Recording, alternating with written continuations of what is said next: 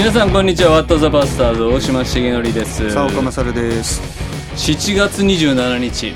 夏。夏。今年の夏は相当暑いらしいですよ。うん。今撮ってるのがまだ6月だか よ予言しときましょうか。予言。なんかね。4月27日。今日はねらはい。雨です。本当に。嘘ついてない。大丈夫ですか？当たったらなんかあれかな 本当。なんかくれますよ。予言者になれるから。危ないうん。一応言ってみよう。予想、予想、うん、予想もう僕は僕は雨。雨。晴れ。晴れね。よ晴れ。しよし。じゃあ勝ったらはい。あのラーメンおごる。あラーメン。ああいいですよ。ハーゲンダッツもつけましょう。かはい。ラーメンのデザートにハーゲンダッツ。はい。はい。はい。夏もうねしっかりあのもう宿題やってんですそうやっぱかね最初にね宿題やっちゃった方がいいね。そう、ええ。でみんな言うけどやったことまあ、ない、やったことないんですけど うちもね教会でだから前はよくね、はい。中高生に、うんうん夏の宿題やっつけようの日みたいなうんうんのやってたんですけど、最初ね7月のはい。頭にはいやってたんだけど、うんうん。あ夏休みは入りすぐにね、はいはいはい。だけど結局ねあのみんななんか余裕こいちゃってそう危機感ないからね。ダメなのよ。だからキャッキャそうそう。キャッキャ喋ってね。そうそうそう。でそれでもうねじゃあ8月終わりにやろうっつって、うんうんうん。たらもうみんな必死にやってた。もう誰も喋らずね。なんかいい光景だった。なんだお前らやればできるじゃないかみたいなね。でもこのこの最後の追い込まれた時にね、うん。困るのがあの読書感想文ですよ、そう僕はね、うん。それにねうん。あの読書感想文をいかにうん、この8月30日31日で仕上げるかっていうね、ちょっと教えてあげてください、うん。とにかくね、はい。目次を読むわけよ。目次を読んではい。想像するわけ もう読まないね全編。こういう話だろう。で前書き読んで、はい。後書き読んで、帯を読むわけよ。あーなるほどそうするとなんとなくね想像がつくわけさ いやちゃんと読みますよ。いやいや読みますけど、はいはい。一応当たりをつけて。うん。わかりますわかります。それでね、はい。あのよかったです。僕もね、うん。アンクルトムの小屋うん。あの後書きだけで感想文書いたことあります。でほら牧師になるとほら時々あの書評書いてくださいみたいなことあるじゃないですか、ありますね。あの時はね、うん。その誘惑がね、うん。ふとこう頭をよぎったりすあるれ先生そういえばうちの妻の書評書いてもうねもう一も一言一句漏らさずにあれ読みましたよ。あれ本当かな。本当に読みました。もうああいうことはしちゃいけないと思ってね。今も実はちょっとあの書評をはい。依頼されてるんですけど、もううん一言一句こうね、うん。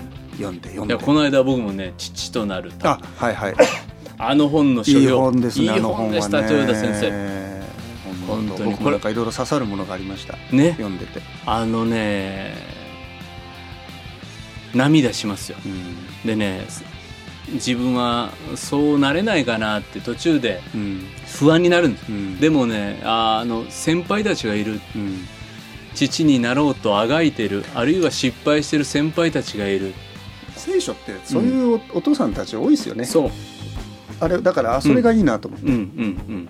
ぜひぜひその本も読んでいただいたらいいなと思いますが、先生じゃあえっ、とねラジオネームクースケさん20代。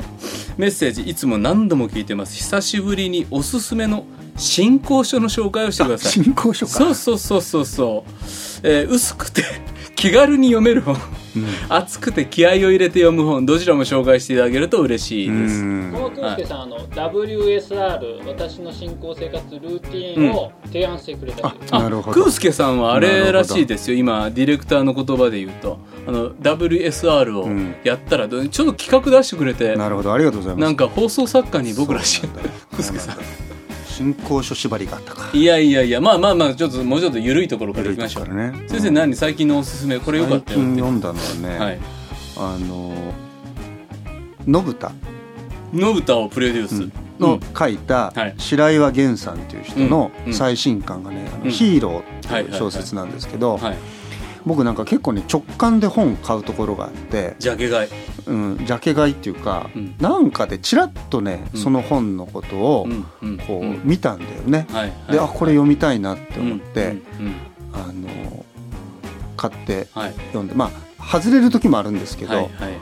あのなかなかね深い本でした、えー。うんやっぱ学校が舞台のこれ基本若者はいはいはい小説なんですけどはいはいあの学校のいじめをうん。どうやったらなくせるかみたいなことを思った男の子がいてで友達の演劇部やってる女の子を引っ張り込んで、あのその学校の中でね、そのどうやっていじめをなくすかっていうことを取り組んでいくっていう話なんだけど、あの結構ねその深いのよつまりそのいじめっ子いじめられっ子の関係をどうにかしようっていう時に大人はねいじめてる子にこれからあの子いじめるなと言うんだと、でもそれじゃあねダメなんだと、うん。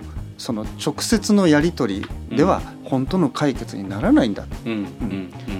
結構ねあなんかそういうこうまあじゃあどうするって話はまあ読んでくださったらいいんですけどあのなんちゅうのかな。まああのあこのこのなんていうのこういうのってね多分みんなすごく実際そういう目に今クラスの中で合ってる子からすればね、うん、生きるか死ぬかの問題なんですよ、はいはい、本当に、はい、でそういうのって大人ってさなんちゅうかこう、それはこうすりゃいいんだみたいなこと簡単に言うんだけど、そんな簡単な世界じゃないと思うんだよね。そうですね、でもその簡単じゃない世界をこうリアルにね、結構書いてくれてて、あのなかなか面白かった、えー、今ちょっと娘に貸してんですけど。そうですか、うん、読んだかな。僕ね小学校2年3年の時期っていうのはね、うん、もう本当がねいじめられっ子だったんですよ、でねもう本当大島金扱い。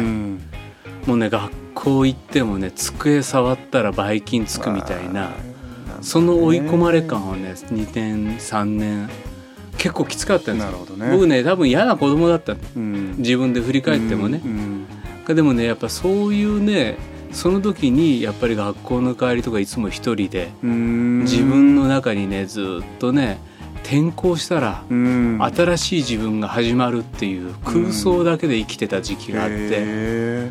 でねちょっと今では想像できないですね。いじめてばっかり、いやいやいや。いやでもねそれでね空想とつまりね物語の中に逃げ込んで自分を救ってきたっていうのがあったんですよ、だからねその時やっぱりね小説とか、こういうなんかいじめる方が悪いいじめられる方がダメだけじゃない心の動きみたいなのを書いてくれる、だって自分の中にもやっぱりいじめられるだけの何らかのことをやった自分を、うん、いやでいじめる方が悪いんですよ、うん、絶対悪いんだけど、うん、その自分の内面の動きみたいなのも、事実知ってるわけですよ、ででもそれはねまだ言葉にできない、ね、でもねそれをね言葉にしてくれる文章に出会った時に、救われていくみたいなのがあって、だからね僕は本当ね小学校の時はねもうずっと本読んでる。なんとか全集とか。だからねすごい。あ50巻のこのすごいね。それをねひたすらひたすら読んでて。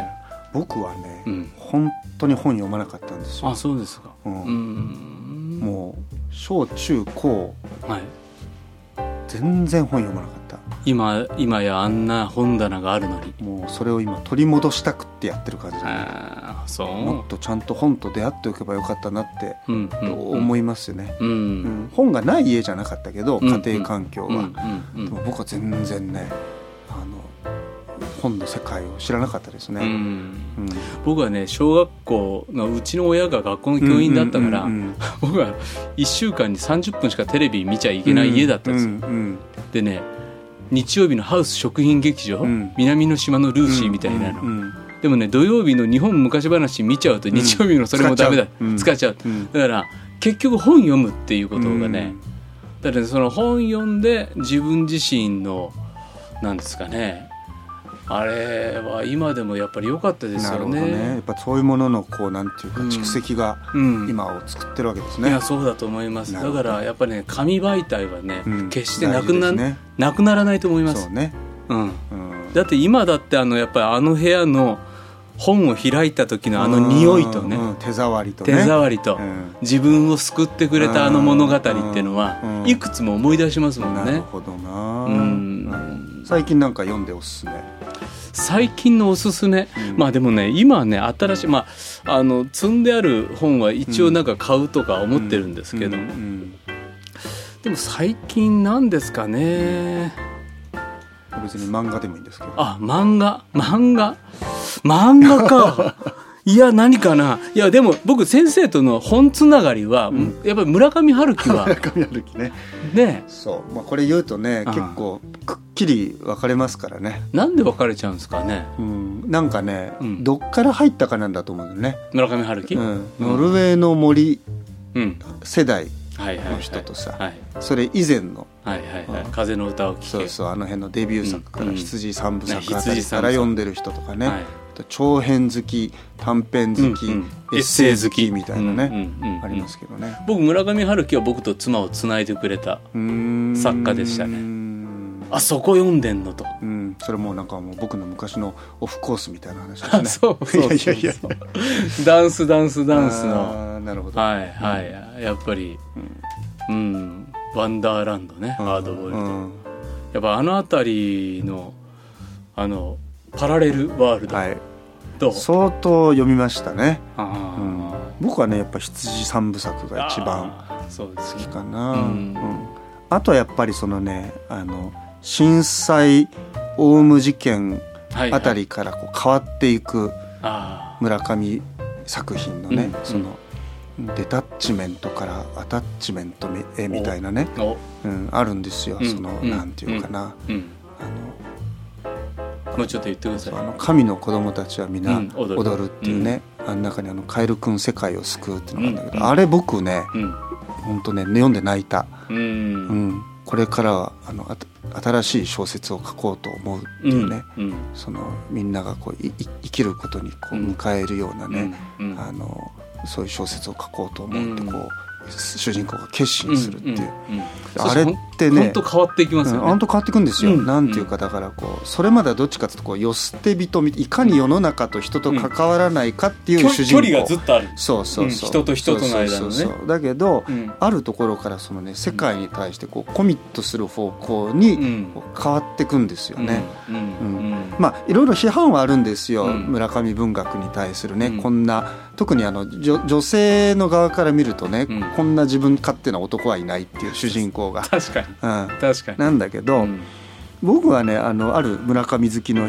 友人がいて、うん、彼とよく話して、あなるほどなって思うのはそのねなんか生活のものすごいディテールをこう、書くわけですよ、うんその料理の場面とか選択するとかね。あのねサンドイッチ食べたくなる、そうそうそうそうそう。薄いきゅうり切って塩振って、そうそうあとはさひげを剃るとかさ、はいはいはい。うん、スパゲッティ茹でる。そうスパゲッティ茹でるとかね。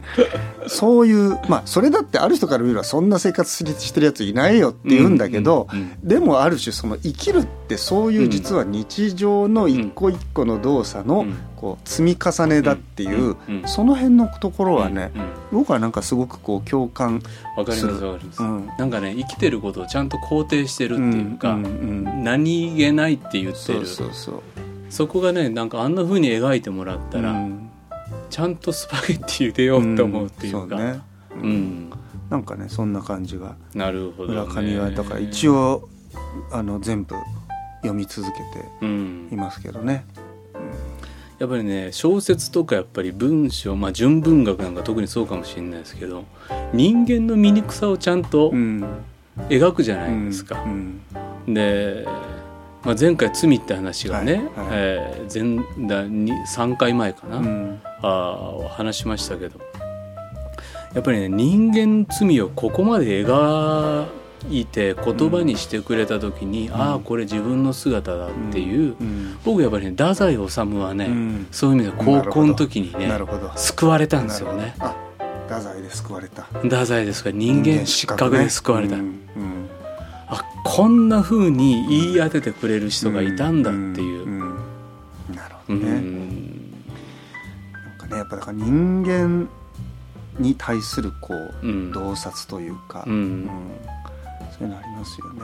そうですね、なんか見たくない自分なんだけど、うんこう、うん、ああでもこうそこでこう向き合ってしまうというか、うん、そういうのって文学の持ってる力だなと思いますけどね。で僕やっぱその頃に自分自身への失望とかへこみがあって、うん、で太宰に共感する部分も随分あって。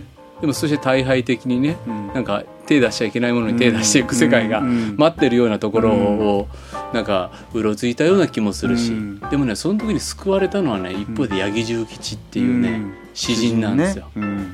僕はねこの人の罪の描き方と、うん、イエス様を呼ぼう、神を呼ぼうとか、ね、呼ぼうっていうね。貧しき神と、あの辺りのね詩集はね、あなるほど。あ読みましたよ僕も。あの時代ね大木を叩くとかね、なんかねかな透き通っていく悲しみとかね、うん、なんかああいう言葉によって、うん、自分自身がなお神を向いていいんだ呼んでいいんだっていう、そういう経験を学生時代は八木重吉に救われたところがあるんですよね。僕結構ね小説よりもねノンフィクションが好きでそうですか。なんかやっぱその事実の持ってるリアリティとか本物の人間のこうだからテレビでも結構ドキュメンタリーとか大好きで。へえ、うん、なんかドラマよりもねそういう方になんかすごくこう惹かれるその人間が面白いなと思って。なんかだから昔も結構そういうねドキュメンタリーものをよく。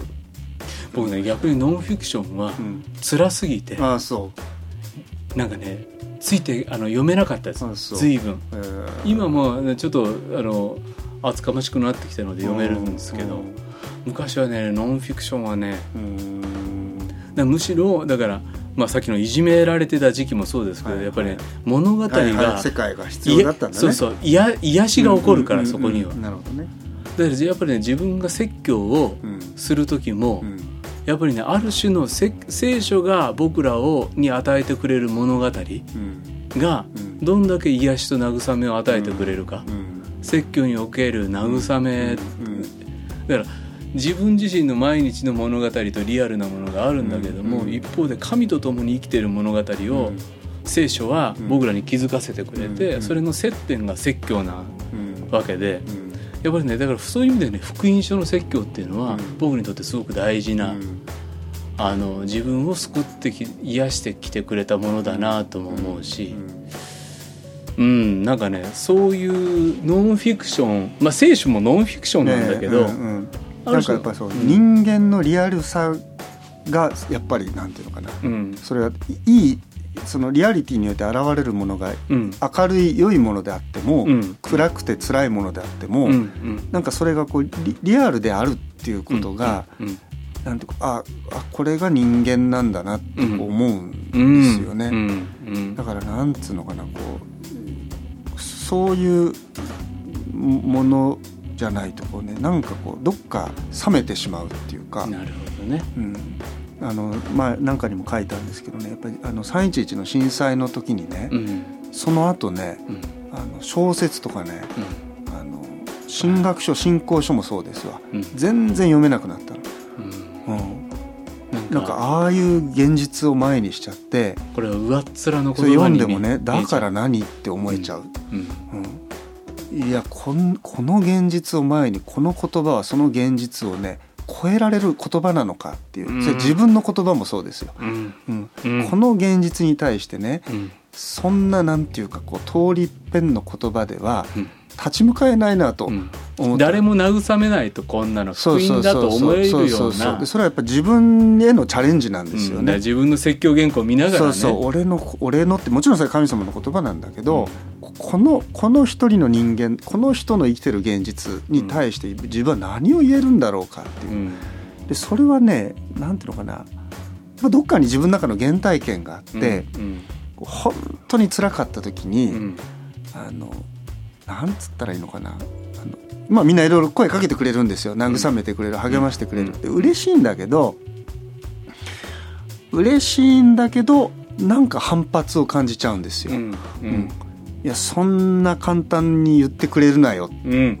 ね、分かるよとか言われると、いや分かってたまるかと思う。うん。でなんていうかそれがねやっぱりこう自分の中にあって自分も誰かに対してそう簡単に言えないなっていうのがね,、あのそう言えないの、分からない、うん。あの分かるって言っちゃいけないんじゃないかっていうね。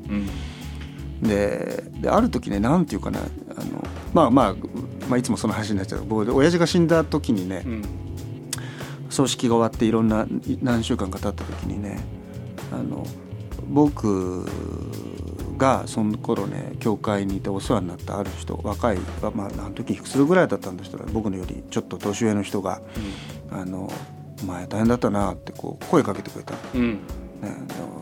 ね、なんか一生懸命僕を慰めてくれようとしたんだけど、うん、その時僕なんかね変にねヘラヘラしたんですよ。うん。なんでかわかんないけど、うん、あのいやなんか大丈夫ですみたいな感じでね、うん、ヘラヘラした。そしたらねその人がね僕を怒ったんですよ。うん、いやお前それはねヘラヘラ笑うようなことじゃないよって言われたんですよ。それ僕すごくね傷ついたのね、うん。いや本当は泣きたいんですよ、本当泣きたいんだけど、う。なんかね、こう、まあ、悲しいかなそのみんなをにそれは言っちゃいけないんじゃないかっていうのがあって、もうなんかこうみみんなへの自分なりのあの16歳の自分ができた精一杯の気遣いのつもりだった、でもそれを逆に「いやお前そそれ笑うとこじゃないよ」みたいに言われちゃって、ああもうなんかね自分はもう誰にもこのことはもう言うまいとこう決めちゃったみたいなことがあったのね。でなんかだからそれがすごくあって、自分もそう本当に悲しんでる人って悲しい顔できないんじゃないかと思う。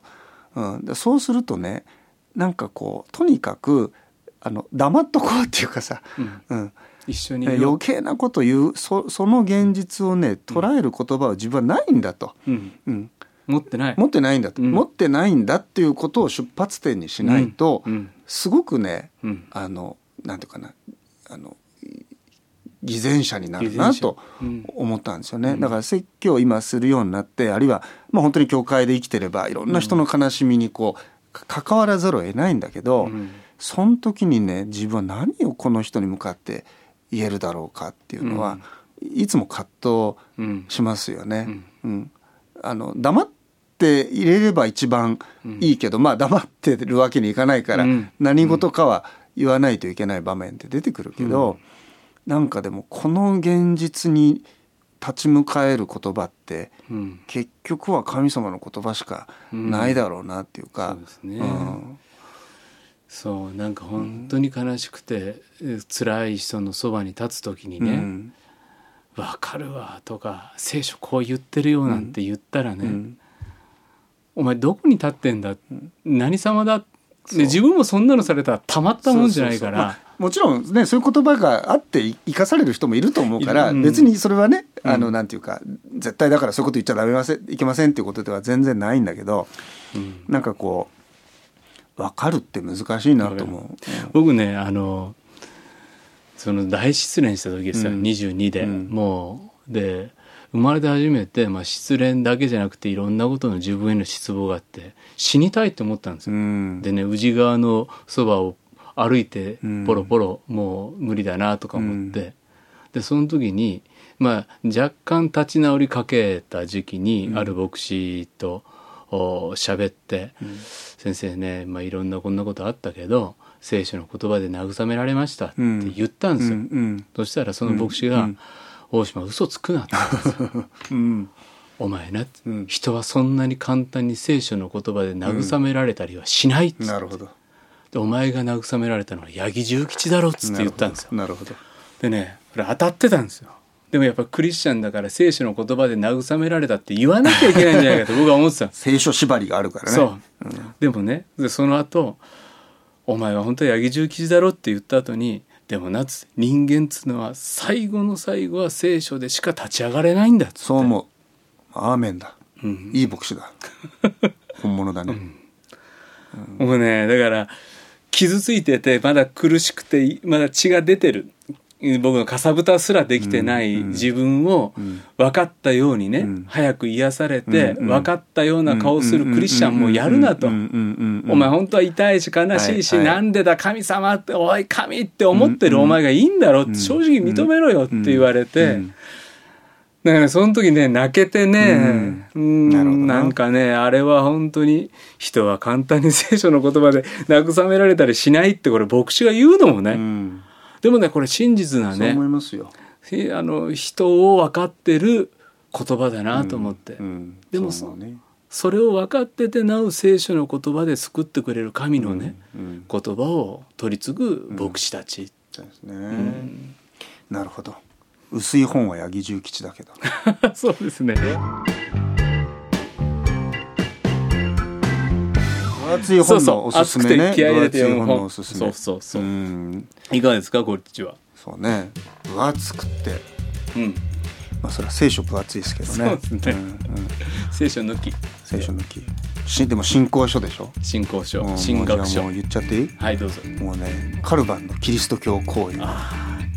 ずるいずるいでしょ。いや僕それ言おうと思ってた。これね、うん、あのまあなかなか信徒の人がおいそれと手出しづらいんですけど、うん、あの僕ね以前あの進学校でね、キリスト教公用について10回の授業で、読むっていう講義をやったことがあって、進学生の人にとにかく本当に読もうと、ね、俺ももう一回読むから、みんなもこの10回の間にね10週でみんな終わりまで読みましょうっつって、ほいでねまあそれまでも読んでんですよ、うん、読んでんだけどそれまでどっちかっつうともうちまちまちまちま読む。かもうつまみ読み自分の関心のあるとこ、だけど、その授業やる時にね、もう本当にね集中して読んだわけ、そしたらね全然それまでとね印象が違ったんですよ。夜中にその授業のノート作りながらなんだけど、読むでしょ、うん、読むとなんかね燃えてくるわけ、うんうん、カルバン先生のね、そのなんていうの、こうほとばしる。ほとばしるこうなんていうかね、情熱というかそんな僕もそんな偉そうに言えないんですけど、専門家じゃないから、だけどとにかく一人のもの信仰者としてキリスト教声を読むとね、例えばねあこれよくほらなんか神学書だとかね、うん、なんかその歴史で最あのプロテスタントのその要するに組織神学の始まりの本だみたいに言われるんだけど、うん、そうじゃないと思った、うん、これはね要するに信仰をなんとか伝えたいと思ってるね、説教みたいな本だなと。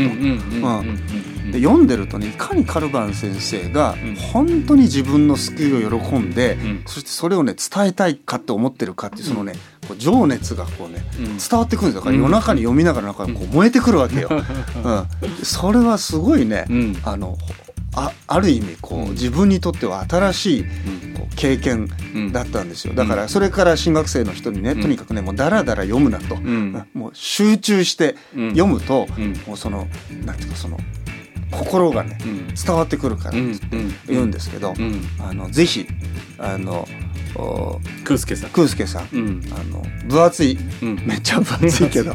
こんだけある。でもや読んでみてください、あの僕ねキリスト教公用はあの浦和の某先生が、僕は進学校入る時に全巻くださったんですよ、うん、でそしたらそれ読むと、万年筆のね、ちょっと青い書き込みがいっぱいある、はいはいはい、線が引いてあって、はいはい、若かりしね、はい、先生とカルバンとのこの対話がそこにあるわけですよ。そうなんだよ。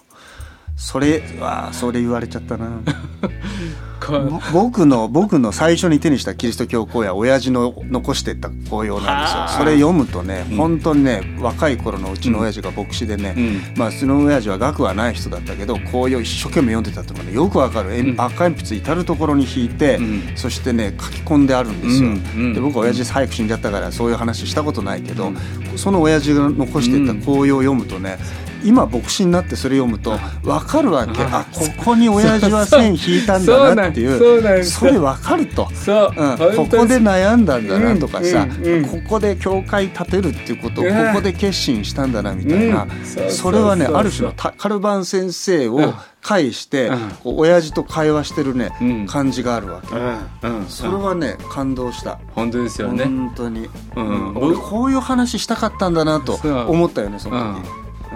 なんかね若かりし先輩たちがどんな思いでねこの言葉で牧師であることをやめずにね奮い立たせられたのがやっぱ古典の持ってる力ってあるんですよ。そうなんですよ。だからねやっぱり、ね、歴史を超えた本をね、うん、やっぱ読んだ方がいい。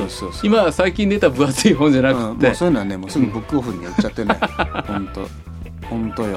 本物読んでほしいですよ、本物。うん、やっぱね歴史をだから僕ね、先生も本いくつも書いてらっしゃるけど、うんうん、あの僕が本書こうってなった時に、うん、あのちょうど多分来月ぐらいに1個出るんですけど、あの進学の先生がね、あんたね本書くんだったら、歴史に時間に耐えられる本書きなさいと。でやっぱりねやっぱ時間を超えるっていうのってやっぱりある種の普遍性を伴わないとですね。でもねそれはね重い言葉。そうですね。あでもねそこでやっぱりそういう先輩たちが対話してきたようなね、うん、そういう言葉は僕にはまだつあの僕は紡ぎ出すことできないけどでもそういう本を読んできたからこそ、うん、今それでもなんとか本を何かを書いたり。だからね本読むっていうこと大事なのとともにね何かを書いていくってこともすごい大事だと思う、そうですね。で読んでねさーっとあるんじゃなくて本線引いたりこれ考えたことを書き留めたり、うん、でその本をもしかしたら自分の子供や後輩やが読んで、うん、その自分との対話を見てもらえるようなね。そうだよね、うん、本当。大島さんの本が出ますからね、はい、皆さん、はい、あの10回の本がね出ます、あのー、多分なんですかね。僕はあのあの軽いタッチの本っていうか まあおかんと僕みたいな本書いたりあと若者と生きる業界とか出ましたけど。でもやっぱり、ね、自分自身がここ数年ずっと考えてて、うん、こういうことが大事なんだろうなっていうことを教わってきてでつまりクリスチャンクリスチャンになったなった喜びっていうのはもちろんあるんだけどクリスチャンでとして生きるって一体何なのかっていうのを生きること、でそれをなんか10回っていうものが、これ戒めでね、クリスチャンやるっていうのは縛り付けられることじゃないんだと、自由を得るね、喜びのね指針としての10回、そういうなんかものをね、まあなんか懸命に懸命に書き続けたものが形に出ますね。楽しみですね。いやあの、まあ、ぜひそれまた詳しい話をまたね、はい。まあ、じゃブックオフに並びそうな気が。いやいやそんなことないですよ。ブックオフに並ぶほど出たらすごいですけど、ね、それもまたいいけどね。とにかくでも僕もちょっとさっきゲラを見させてもらいましたけど。本当にね楽しみな本格的な十回論。若者にも大人にもみんな読んでほしい。いやこれね浅岡先生とあと仲間の先生たちと一緒に読書会してねようやくできた本で。で先生の本も7月もうこれ出てるはずなんですけど、うん、緊急出版。ちょっとね。ね、うん、まあこういう時代に、うん一言証を残したいないや大事なことですよね、ね、まあ、そんなんで皆さんぜひ、はい、読書の秋に向かって夏を夏を。読書の夏も、はい、とりあえず買っておいといて、秋ぐらいに読むでもいいし。はい。であの夏休みの宿題に。そうそうそう。あの読んだらねあの読書感想文を送ってください。読書感想文を読んでくれあるいはこの本いいですよっていうおすすめ本でもいいし夏これ読んだよみたいなね、うん。うん、あと村上春樹についてでも。あそうね、はい、いいかもしれない結構村上春樹について論じてる僕先生、はい、新学者の先生おられますからね、えー、結構ね、うん、はい。皆さんからのお便り待ってます。メールアドレス wtp.pba-net.com 番組の感想や取り上げてほしいテーマあと、まあ、結構皆さん多いのはあの直接あのホームページにね行ってくださってメッセージいただくのが多いので、はい、ぜひぜひあの PBA のホームページにも行っていただけたらと思います。はい、はい。えー、9月になるとね、はい、なんと WTP1 周年。お、えー、で続きました。大スペシャル企画公開放送をやってみようっていう。大島さんのかぶり物で「僕ミッキーだよ」っていう 絶対やんないですよ。あれ？もじもじくん。ね。も。じもじくん二人でもじもじくんそうそうそう。やる。いろいろねね。練習してますそうそう音楽のねゲストもぜひ、ね、いろいろ呼びたいし、ね、呼びたいと思ってます。なんか一発芸持って来てくれる人いたらどうぞそれ面白い、なんか漫才とかさ。そうそうそう、あ漫才ね。とかなんかコントモノマネでもいいし。うわいいなトンネルズのあの、あれでやる、ね、細かい。あ細かすぎるやつね。ピーとしたらドンって下に落ちるみたいな、ね、そんなのお金かかってしょうがない。まあそんなんで、はい、9月22日秋分の日に、はい、OCC の8階チャペルで1周年の記念公開録音やりますので、うん、ぜひ今からチェックしておいてくださると嬉しいです。はい。では今日の「ワット・ザ・バスターズ」大島重則と佐岡勝でした。次回は7月違う違う8月7日ですね。はい、えー、ではまたさよなら。さよならこの番組はラジオ世の光テレビ「ライフライン」でおなじみの PBA 太平洋放送協会の提供でお送りしました。